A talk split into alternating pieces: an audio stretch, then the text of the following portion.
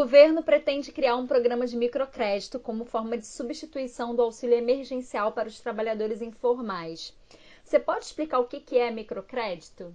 Olha, microcrédito é um mecanismo muito importante para trazer para o mercado formal, formal uh, trabalhadores informais que, seja por talento ou seja por necessidade, tocam os seus negócios na rua, do jeito que der. Né? E não tem, justamente por não terem garantias, não terem bens, não tem acesso ao crédito de maneira geral. Né? Então, por conta disso, se mantém na informalidade, se mantém com micronegócios, não tem a possibilidade de expandir.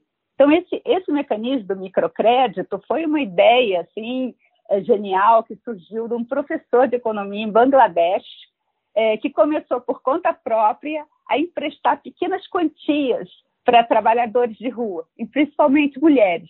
E começou a ter um resultado muito positivo. Não só as pessoas é, devolviam, né, quer dizer, pagavam os pequenos empréstimos, como prosperavam, né, pelo menos saíam daquela situação é, de miséria e ele chegou a ganhar um prêmio Nobel por conta disso, o prêmio Nobel da Paz em 2006, Yunus é o nome desse professor. É, e isso se espalhou muito pela, pela Ásia, esse programa existe já desde os anos 90, é, na verdade um pouco antes, mas se espalhou ali nos 90 pela Índia, pela outros países ali da Ásia, também pela América Latina. Pois é, na verdade, é, não seria agora a criação de um programa de de renda, de programa, perdão, de microcrédito, substituindo, então, a ideia é substituir agora o auxílio emergencial. Não seria a criação, porque rigorosamente a gente já tem desde 95, desde é, era a professora Ruth Cardoso, ali à frente do Comunidade Solidária, é, que tocava, né? É, era o período quando a moeda se estabilizou, então era possível né, se retomar créditos, pensar novamente em crescimento, e esse era um dos, um dos mecanismos assim, centrais na ideia do, do comunidade solidária. Mas não deslanchou, e rigorosamente existem linhas é, do BNDES, é, das caixas e dos bancos associados nessa com, essa, com esse perfil de microcrédito há algum tempo e eles não deslancham. Então, eu, a minha preocupação é que eu acho que seria possível e necessário fazer um dever de casa de verificar por que, que esses programas têm dificuldade de encontrar demanda e de se expandir, de ser realmente utilizados. Né? A minha conjectura é que é, existe um conjunto de exigências para se tomar crédito no microcrédito que existe hoje, que eu espero que essas exigências não estejam presentes na próxima, agora nessa, nessa nova tentativa do governo, que, é, que são exigências de condições financeiras, econômicas, e, em particular, uma coisa que, uh, enfim, as pessoas têm como fantasma ali na vida delas, que é o nome negativado. Né? Isso já virou um jargão, é a ideia de que as pessoas não podem ter dívidas, não podem ter dívidas de impostos, não podem ter dívidas com crediário, cartão de crédito, contas sem pagar. E isso é, no meu entender, o ponto que inviabiliza a expansão do, do microcrédito. Por quê? Porque é, existem hoje, né, já são cálculos ali do Serasa, sem número público, da ordem de mais de 60 milhões de pessoas com pelo menos uma, duas contas sem pagar.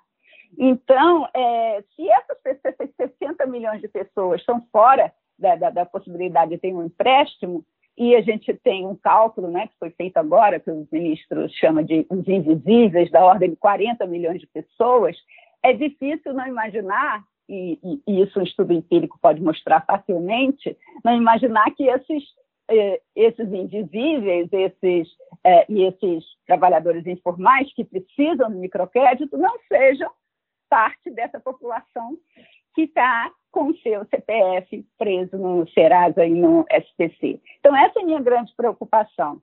Porque, veja bem, onde deu certo é na Índia, no Bangladesh, tá, onde funciona, de alguma maneira, mas também não é nenhuma é, fórmula mágica que tá, uma varinha mágica que tire as pessoas da, da miséria, da pobreza, que gere é, desenvolvimento, crescimento econômico, essa era a expectativa lá atrás, mas isso os estudos empíricos mostram que os resultados são muito mais, é, muito mais tímidos, são muito é, mais suaves, é, tipo as pessoas realmente com microcrédito podem comprar um equipamento, é, podem pagar isso é super importante, uma coisa que as pessoas fazem, que é trocar dívida cara por dívida mais barata, né, essa dívida do microcrédito, e podem ter um fôlego ali para tocar o seu negócio. Mas não é uma fórmula mágica, é um mecanismo dentro de todo um conjunto ali de, é, de outros mecanismos que precisam estar é, envolvidos num programa de realmente retomada de crescimento. Mas o que dá certo lá e está faltando, parece, pelo menos eu não estou vendo uma, uma conversa ainda sobre isso aqui, é uma coisa chamada aval solidário. E a ideia de aval solidário estava tá, presente no programa lá da professora Ruth, lá no Comunidade Solidária, é, e, e, tá, e é uma coisa que foi isentada e tem um efeito em termos de incentivo, sabe, incentivo para funcionar mesmo, para as pessoas se engajarem, de pressão social. É, por quê? Porque a ideia é, eu empresto, eu que sou o, é, o banco, a instituição que vai fornecer o microcrédito, eu empresto para um grupo, tá? um grupo de pessoas que se conhecem. E essas pessoas que se conhecem, cada uma vai ser o avalista do outro, são todos tomadores e um avalista do outro. E aí, com isso, isso tem uma pressão social, né? Porque então, olha, se ele não pagar, nós três, nós cinco aqui assumimos esse mês que ele está com dificuldade. No mês que vem ele já vai melhorar, ele vai devolver para a gente. Ao mesmo tempo, tem uma pressão social interna para que todo mundo use o dinheiro direito e retorne ali o pagamento do empréstimo. Isso funciona muito bem lá. E, no meu entender, um aval solidário bem desenhado aqui com um, garantia do BNDES, o BNDES tem, tem uma caixa grande, né, dinheiro em caixa grande de recursos para esse tipo de, para essa modalidade de crédito. Né? Talvez com garantia do BNDES, algo do tipo, permitisse realmente as pessoas tomarem esse empréstimo. Tá? Então, na verdade, eu tenho preocupações de ordem prática, é, vendo a experiência, porque eu, dá para você fazer isso. Entra na internet, tenta procurar assim, microcrédito, aí tenta, faz um exercício de tentar se, é, se cadastrar, né, para fazer uma simulação para você. Né? A primeira coisa que o, o programa pede é o CPF. Se você pede qualquer desses programas, se você coloca o CPF, seu CPF, ou você não tem CPF, que é parte dos invisíveis não tem, eu preciso resolver essa situação toda antes, né? É, ou você tem o CPF e ele está é, inscrito num, alguma, em algum programa de, de proteção do crédito, você recebe uma resposta negativa. Então, eu acho que preciso pensar é aquela coisa, o diabo está nos detalhes. Se a gente cuidar dos detalhes, pode ser que a coisa funcione.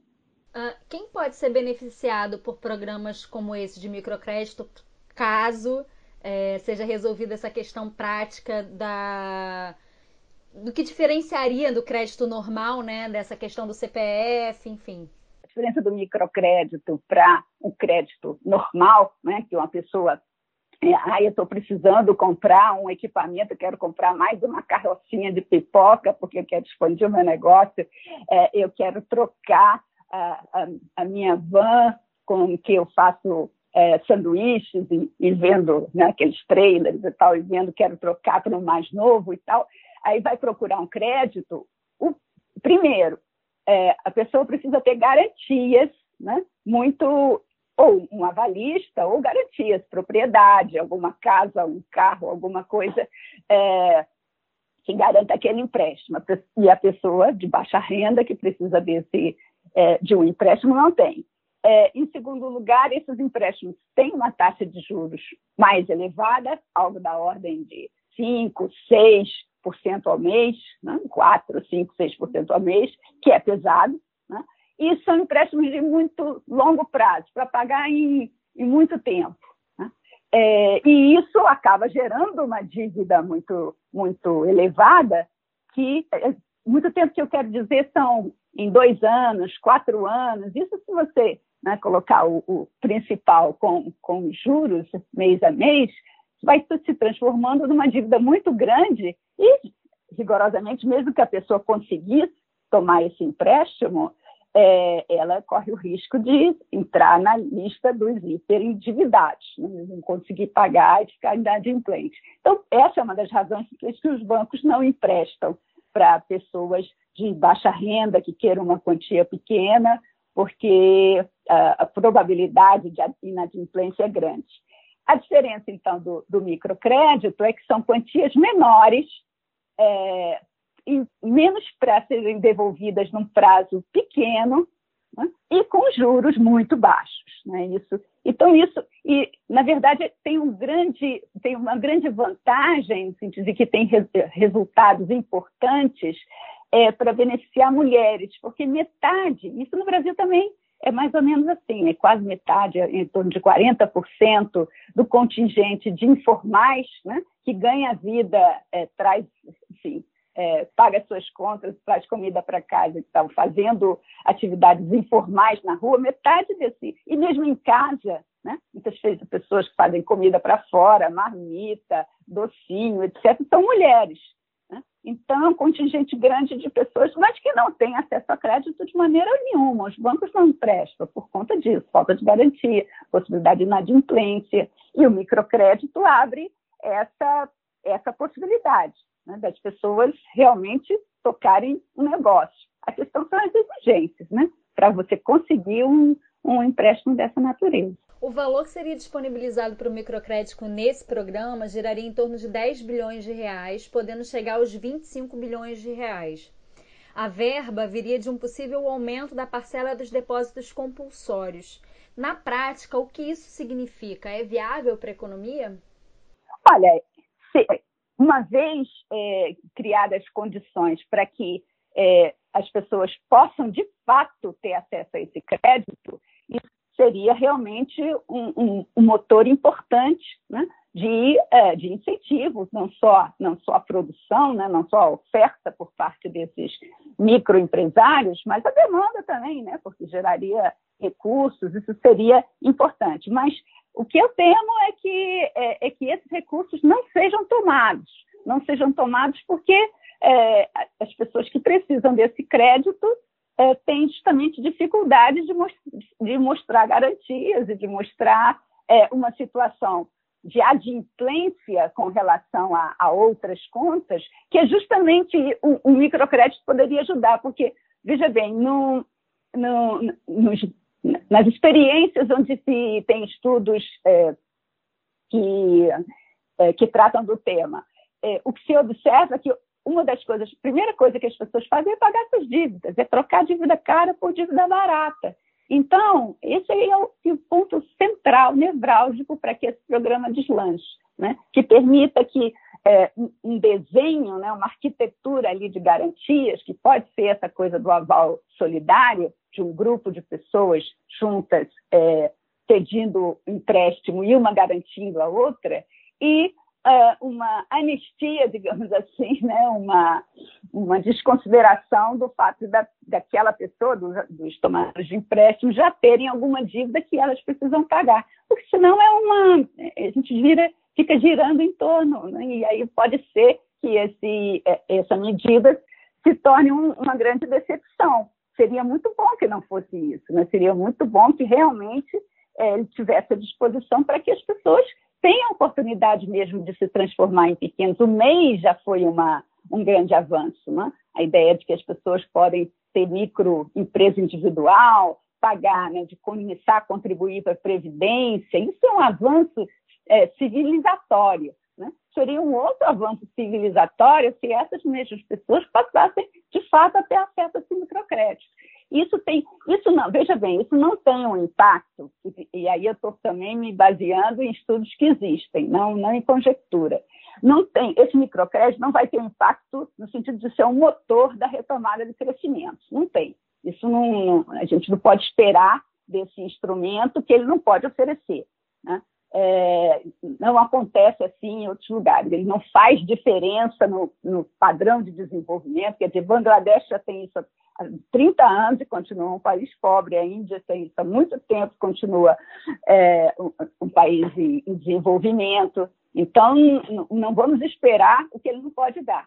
Agora, é um instrumento que, se viabilizado, realmente pode ajudar muito, não só ajudar a vida das pessoas, mas realmente trazê-las para o mercado, né? trazê-las para a economia do mercado, fazer com que elas possam né, é, desenvolver os seus talentos, né, criar novos negócios. Então, nesse sentido, é muito é, é muito animador essa muito animador essa ideia. Do ponto de vista da captação da verba para ser disponibilizada como microcrédito, é, que viria de um aumento da parcela dos depósitos compulsórios.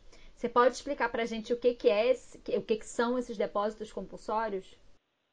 Ah, sim, sim, isso é muito importante. Na verdade, é, isso é um mecanismo tradicional de política monetária é, que todos os bancos centrais é, determinam uma, uma certa parcela da, dos depósitos à vista que os bancos recebem, que eles fiquem é, no Banco Central, né? que fiquem ali como uma garantia para uma necessidade de uma retirada. É, é, sempre a ideia de que o Banco Central é, ele trabalha como um estabilizador do mercado, né? um garantidor da estabilidade do mercado. Então, haver depósitos compulsórios dos bancos é, na, no caixa, digamos assim, do Banco Central, garante que sempre vai haver recursos no caso de uma necessidade, do momento de corrida bancária, coisas que eram antigas, mas é, ainda fazem parte ali do, do, do, do conjunto de receitas de funcionamento do Banco Central. Ocorre que é, esses depósitos compulsórios que estão lá, é dinheiro parado dos bancos, realmente não, não tem utilidade é, imediata. E a ideia de utilizar esses depósitos compulsórios como mecanismo de crédito também é, trazê-los né, para operar como crédito é uma ideia muito interessante. Isso tá, tem a ver com mudanças de, na, na visão de política monetária mais recente, né? É uma ideia um pouco de, de, facilitar mesmo a liquidez, aumentar a liquidez do sistema, colocar mais recursos do sistema. E isso também tem demonstrado aí, isso, isso desde a crise de 2008, esse foi um dos mecanismos que, que os bancos centrais dos países desenvolvidos utilizaram. E isso mantém um pouco da demanda. Né? Então, essa ideia é muito boa, né? porque esses, esses recursos, depósitos compulsórios, eles estão lá parados sem nenhuma utilidade. Então, a, utilidade é uma eventual necessidade de, de que as pessoas tenham de correr para sacar dinheiro, mas isso, é, isso não acontece né, na, no, no, cotidiano das economias de mercado. Então, num momento como esse, né, num momento de, de, de recessão prolongada como essa, quando não há risco de, de inflação, não há risco de, enfim, de de grandes de um grande afluxo ali de, eh, de demanda que, que venha desestabilizar a economia. Então, esses recursos, podendo ser é, utilizados para aumento de liquidez né, na forma de crédito, é uma ideia sensacional. Tomara que isso vá adiante. Tá ótimo. Quer acrescentar alguma coisa, Lúcia? Aparecendo na imprensa, e eu acho que seria é bom corrigir isso, a ideia de que o microcrédito substitui uh, o auxílio emergencial. Só para o nosso ouvinte ter clareza sobre isso, são duas políticas totalmente diferentes, com objetivos e resultados muito diferentes. O auxílio emergencial ele tem a cara de uma renda mínima, de uma renda básica, é um programa de transferência de renda, e o principal objetivo é tirar as pessoas da de uma, dali da beira da miséria, da fome, né? liberar energia para as pessoas, para em vez daquele estresse diário de, é, de o que, que eu vou levar para casa para comer, né? esse estresse fica afastado e se libera energia para as pessoas se desenvolverem as suas atividades produtivas, trabalharem com mais tranquilidade, é isso que, é isso que os estudos mostram. Né? Então, isso é uma política de transferência de renda. Uma política de microcrédito é outra coisa, não é uma política de transferência de renda, é uma política de crédito, é uma política, e é uma política que tem um efeito sobre uma parcela da população que está envolvida em atividades, e é muito, é uma parcela grande, né? Hoje é da ordem de mais de 40 milhões de pessoas estão em atividades informais. Né? E isso vai ajudar essas pessoas a comprarem o equipamento, pagar as suas dívidas, é, é, a, cre a, crescerem os seus negócios, mas não, mas são políticas de natureza bem diferente. Então, é, elas não são substitutivas, né? então é importante ter clareza sobre isso.